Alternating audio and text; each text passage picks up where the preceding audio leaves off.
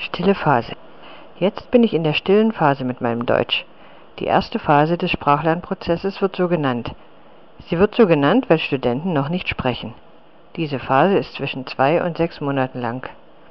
Für einige Studenten ist diese Phase kürzer, für andere länger. Es kommt auf die Zeit an, in der sich der Student mit der fremden Sprache beschäftigt. Ich möchte viel Vokabular kennen, bevor ich zu sprechen beginne. Dann kann ich mit dir auf Deutsch sprechen. Nutzt du auch diese Phase?